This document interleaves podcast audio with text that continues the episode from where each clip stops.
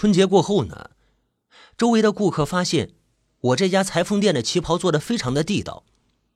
这种服装因为它特有的美感，无论哪个年龄层次都是非常喜欢的。店里一时挤破了门。平儿跟他的母亲也大吃一惊，而且不由分说的就让我给他们先做。当平儿穿上一身合体的旗袍时，他母亲的嘴都合不拢了。哎呦，看不出来你啊，拔刀啊！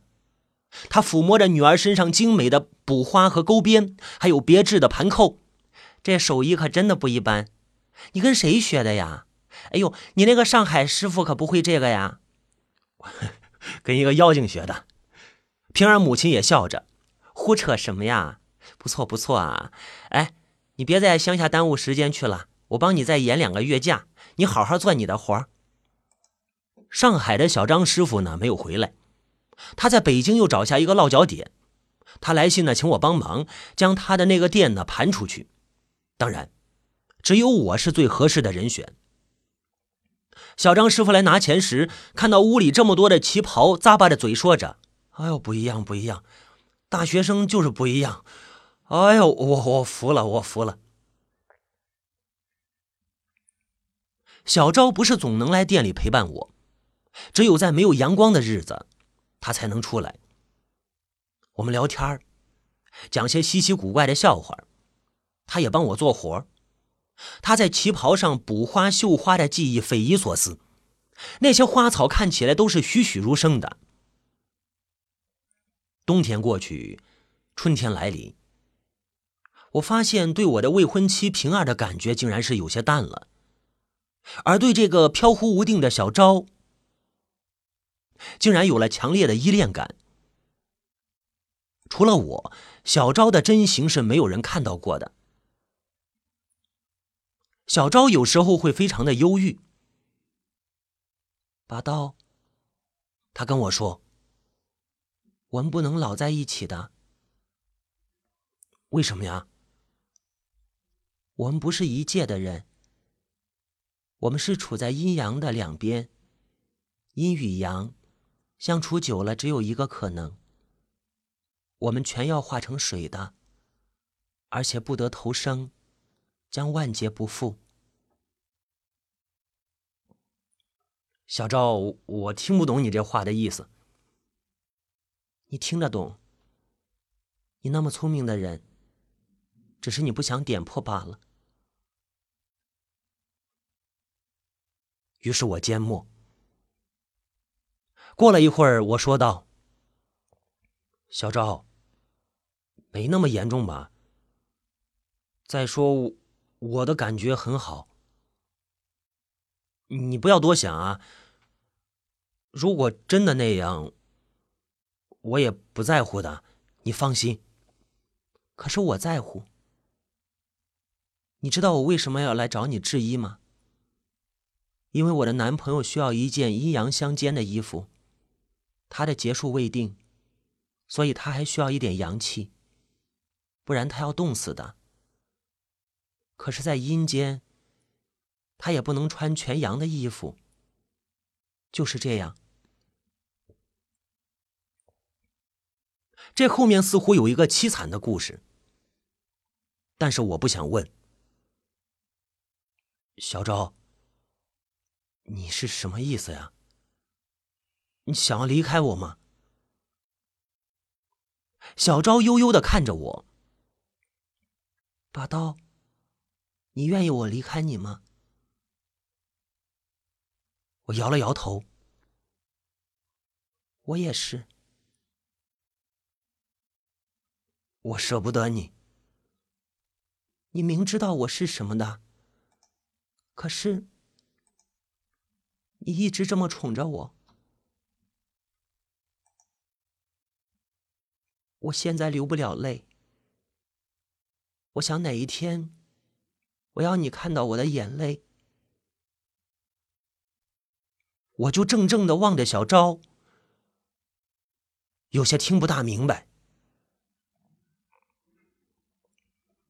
在盛春的季节，万物萌生，我的神情却是比冬日里更憔悴了。不要说平儿的父亲，连平儿的母亲也觉得不大对劲了。八道啊，你是不是生病了？到医院去看看吧。哎呦，你的心脏真的不太好，不要太劳累了。我就说没什么，我的感觉还好。未婚妻平儿的父亲只是若有所思的盯着我。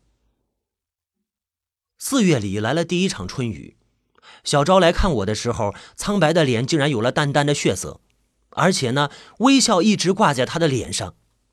居然，他给我带来了便当。我有几分惊疑，我不知道这便当是阴间的还是阳间的。但是我决定不想让小昭难过，我打开了便当，很奇怪会是热气腾腾的，里边是汉堡，可以看到面包片边上露出来的黄黄的摊蛋。我就咬了一口，我立刻惊得再也合不拢嘴，真好吃。小昭，你这鸡蛋怎么摊的呀？不告诉你，我最拿手的就是做鸡蛋汉堡了。小昭说着，挨在我身边坐下来。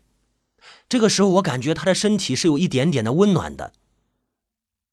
这应该不是错觉吧？可是我不知道，恐怖已经开始笼罩了四周的居民。就在我吃汉堡那一天，我的一个顾客的女儿突然在前夜里不明不白的暴毙于闺房。这是个年仅十八岁的高三女生，皮肤黝黑，在学校里是田径运动员和团委书记，平日里很开朗的一个姑娘。很奇怪的是，她被发现死亡时，全身苍白的没有一丝血色，而在颈动脉处似乎有两个青色的出血斑点。关于死因，警方和医院都无法下结论，家属拒绝解剖遗体。这个女孩在我的店里也是定制了旗袍的，但是我还没有做。她的行绸面料，还有尺寸全在我那里。家属派人来商量说，问能不能在她出殡之前将那件旗袍赶出来，也算了了女孩的一个心愿。女孩这一生还没有穿过旗袍呢。我没有理由不答应。我连夜赶工。可这时候小昭并不在，我觉得有点力不从心。有些很繁琐细致的工序，如制滚边、调滚边、坠花盘扣，都不是短时间之内能够完成的。我差点就要打电话给平儿母亲，让她帮我找人。冥冥之中，一定是由于我的感应，小昭突然出现。本来这时候她应该陪伴她那可怜的男朋友的。这件旗袍是由小昭亲手设计的，湖蓝色的绸面上一条活泼泼的锦鲤，居然就没有繁花似锦，但是生命已经因而活泼起来。小昭喃喃的说着：“女儿是水做的尤物，生生世世，他们最缺的就是活泼而有氧的水啊。对不起啊，妹妹。”恍惚中，好像有一滴泪水溢出了小昭的眼眶。我向小昭伸出手，带着点愕然。他的手轻轻的搭入我的手心，十指匆匆，细腻的肌肤里透出青涩。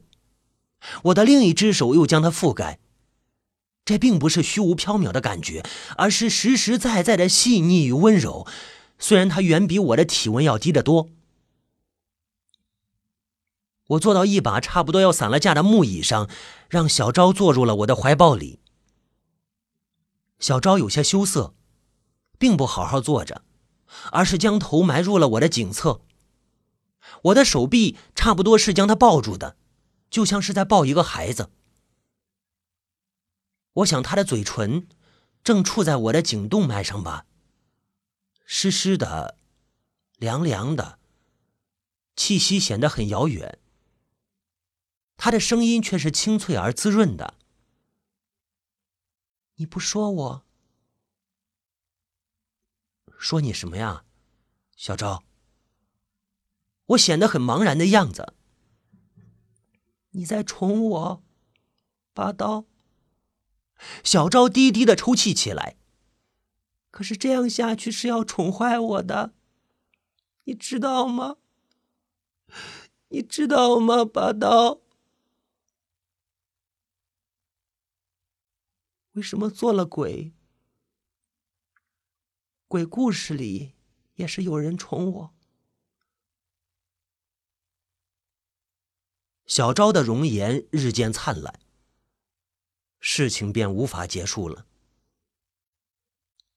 女孩出殡之后的第三天，又有一位年轻的女性死于非命。她是啤酒厂的工人，下了中班回家，死于没有水的河床。这次尸体被警方拉走，显然不可避免的受到了解剖，但是警方拒绝透露任何细节。只是表示不排除女孩因为心脏病过度劳累而突发死亡的可能。据说这名女性的尸身也是苍白的，没有一丝血色，颈动脉处有两点青色的淤血。更离奇的是，据从警察局传出的可靠消息，法医刀下这具女尸实际上体内已经不存在一滴血，她所有的血都像是被什么东西。吸吮殆尽了。从稳定大局出发，警方只好沉默。但是流言却是难以控制的，也无法稳定。恐怖的气氛如大雾一样的弥漫，有时见到脸色苍白的女子，也要让胆小的女孩惊叫起来。有一天中午到平儿家吃饭。看到来了一位客人，这位客人是平儿父亲的好友，在港城赫赫有名的铁八卦刘芷一。据说他看阴阳风水，只一不止二。但以为他是神神叨叨的风水先生，那可就错了。人家是正经的政协委员，早年呢教书育人，现在经营字画古玩。酒足饭饱，刘芷一笑眯眯的说：“啊。”给拔刀同志呢推一推运道。平儿的母亲呢有点不满，说：“这老头子纯粹是没事找事。现在拔刀气色好多了，你给他算什么命啊？那命是天意，让人知道了又有什么好啊？”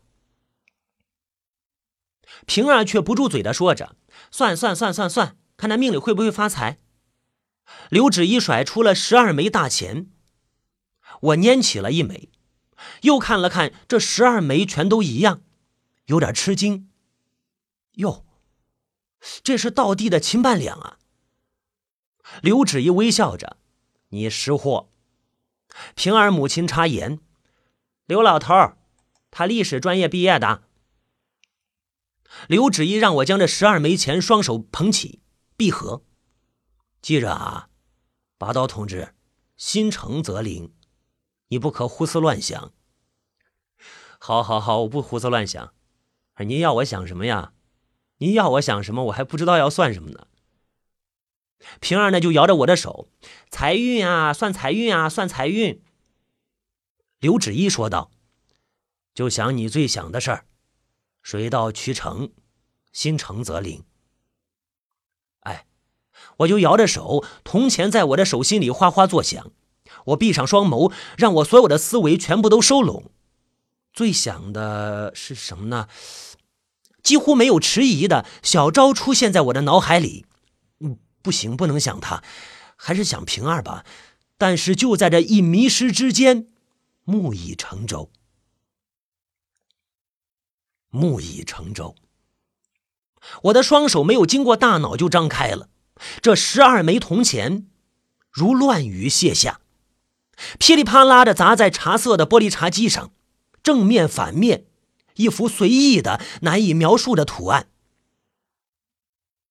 刘芷一掏出烟斗来，一锅烟抽完了，老头脸色凝重，说道：“拔刀同志啊，那个。”刘芷一尽量的语气平缓的说道：“你愿意跟我说实话吗？”我不敢看他的脸，我想顾左右而言他。啊，但这是什么声音啊？警笛声由远及近，不止一辆的警车。我陷在沙发里，面如死灰。这次遭到厄运的，居然是住在平儿家楼下的女孩，同样是很年轻，只有二十二岁，已经在公司工作了，但是又在夜大读书的女生。在死亡时间与原因上，警方与家属产生了争执。警方据尸检报告，坚持认为这个女孩死于昨天晚上约九点四十分，但是家属说孩子是晚上十二点半才回家的。那个时间，孩子的母亲还看了看表，有点不满的咕哝了一句。也因为这一点，他们才让女孩在白天睡觉，而在下午的时候才去叫她起床。当然。已经起不了床了。尸检报告表明，这个女孩的心脏带有先天性的隐患，死于急性心功能衰竭。家属根本就不服，斥责警方糊弄了事。我只是觉得脊背发凉。小昭认识平儿吗？他可能是认识的。他见过平儿，可是他了解平儿与我的关系吗？平儿还有一个妹妹玉儿，他又认识吗？他会？我不敢想了，一腔的热血冲上脑门，又寒下心头。小昭，小昭。